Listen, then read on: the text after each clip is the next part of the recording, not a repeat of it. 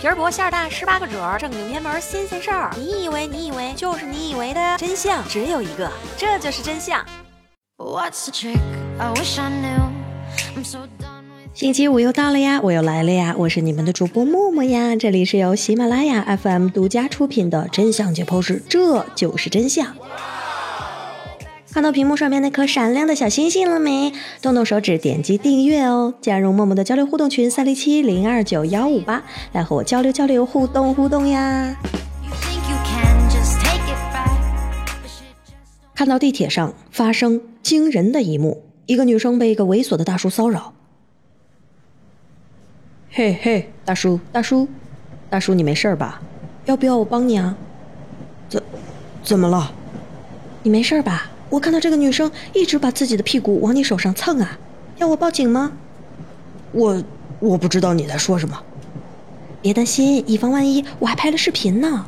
不要因为自己是柔弱的男人就被迫接受哦，加油！本来以为骚扰事件就这样完美的收场，但是没想到到了单位才开始闹心。怎么能第一天上班就闯祸呢？主任。我是为了救别的女生哎，直接报警不就行了？为什么要出面把事情搞大呀？而且那个女生也有问题，穿那么短的裙子才会遇到那种事啊！哎呦我去！问题不在穿短裙子的被害人的身上吧，而是做坏事的骚扰犯的身上呀！女生就该有女生的样子，穿的斯文一点儿。那您的意思就是穿成穆斯林女人那样的长袍喽？女人不能太暴露，男人就不会犯错误啦。你再往前半步，我就把你给杀了。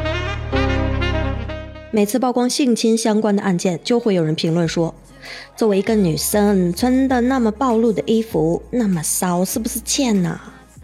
强奸犯是有责任啦，但是女孩子自重一点，穿的保守一点，不就没事啦？哎呦我去！这样的言论让我再也无法保持冷静了。明明是受害者，为什么会受到社会舆论的指责？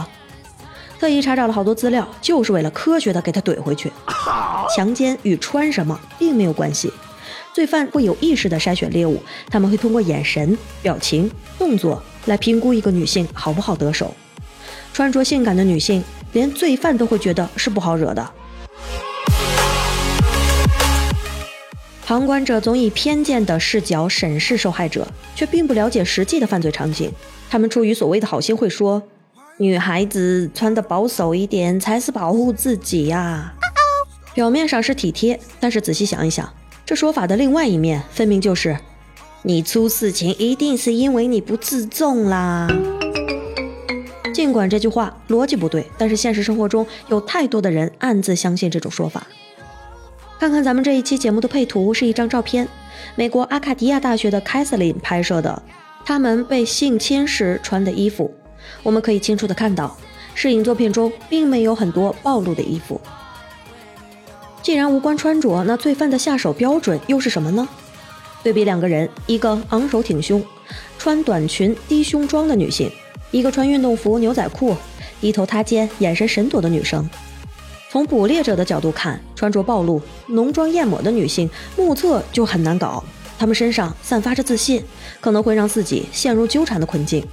所以，穿着性感的女孩往往比较自信，反而不容易成为猎物。而后者的服装和神态里释放着服从的信号，就很容易被罪犯选中。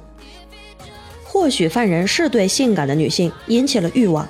但是最后的下手目标永远只会是看起来容易被自己控制的人。性侵受害者不是最性感、最暴露的女人，所以说穿什么真的不重要。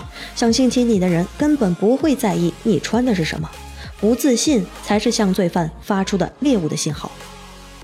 上世纪八十年代初，有学者做过关于罪犯如何挑选猎物的研究。研究者们通过分析，发现了潜在受害者的共同特征：走路的速度与协调性。潜在受害者一般比普通人走得慢，可能他们不像是有任务或者急事在身。走路不抬腿的人会引发犯罪者丛林法则的直觉，他不是一个有领导力的人，看起来优柔寡断。走路不自信，比如步伐比较小或者比较大的女性，往往更容易被侵犯。肢体摆动不协调的人也会增加被袭击的概率。一些象征服从的姿态，比如眼睛向下看或者垂头丧气地瘫着走，也是罪犯选择猎物的标准。很多女性认为与异性对视是在发出“我对你很感兴趣”的信号，这就是为什么当注意到有人在看自己的时候，不少女性的第一个反应是闪避目光。罪犯在挑选猎物的时候，却更偏爱眼神游离、不敢和自己对视的女性。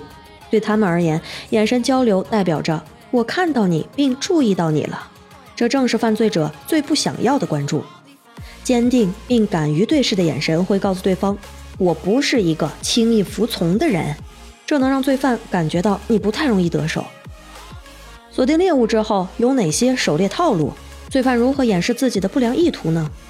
罪犯有着温柔假面，所以不要轻信看起来很无助的男性。一些犯罪者会通过示弱引起女性的关注和同情，吸引到猎物的注意力，然后下手行凶。有的罪犯会通过聊天分散受害者的注意力，比如通过问一个问题让女性停下了脚步，然后进一步评估她的安全意识。最重要的是，女性停下脚步后能拉近双方的距离，便于罪犯下手。用人畜无害的行为掩饰不良企图，当发现他的真面目的时候，往往已经太晚了。美国连环杀手泰德·邦迪的行凶策略就是假装自己的手臂受伤，利用路人的同情心欺骗并且伤害他们。用这种方法。邦迪至少袭击了三十几个受害者。当罪犯认为下手时机已到，下一步就是他最有力的王牌——出其不意，攻其不备。有犯罪企图的男性深知，当女性觉察到危险的时候，第一个反应肯定是逃跑，所以精明的他们会先打消猎物的戒心，然后突袭。最最最最最关键的就是咱们如何防范和减少被害的几率。时刻注意所处的环境，看看是不是远离了人群。周围是不是有形色可疑的人？尽量不要把自己置身于孤立无援的境地，勇敢对视。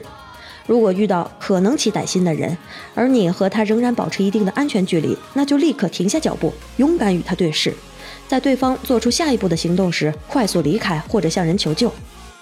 调整情绪，一些情绪状态可能会加剧你被罪犯选中的危险。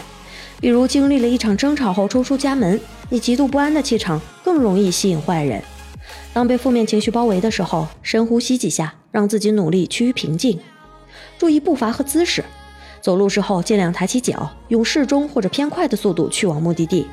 保持自信和稳重的姿态，才不容易让罪犯盯上。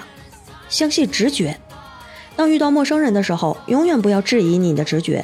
很多在暴力攻击中幸存下来的女性都提到过，她们总是试图用善意接触他们的人，相信遇到的求助者是无害的，但当时她们还是会感觉到一丝的不对劲。出门在外，保持警惕，才能防患于未然。上期的节目，感谢墨家守卫军的喜爱打赏。哎呀，我去，墨家守卫军，那就是我的守卫军呗。这两撒的漂亮，欢迎新朋友 Emily 留言说：“炊烟袅袅，那个炊字是念炊，不是念催。”我我我我就是念错了，承认错误。欢迎新朋友 Peter Pan 留言说：“节目里听到我的口水音了。”你看，你看，一说到这个话题，我就又有口水了。今天的节目就是这样啦，下个星期一不见不散。爱你们哟，嗯。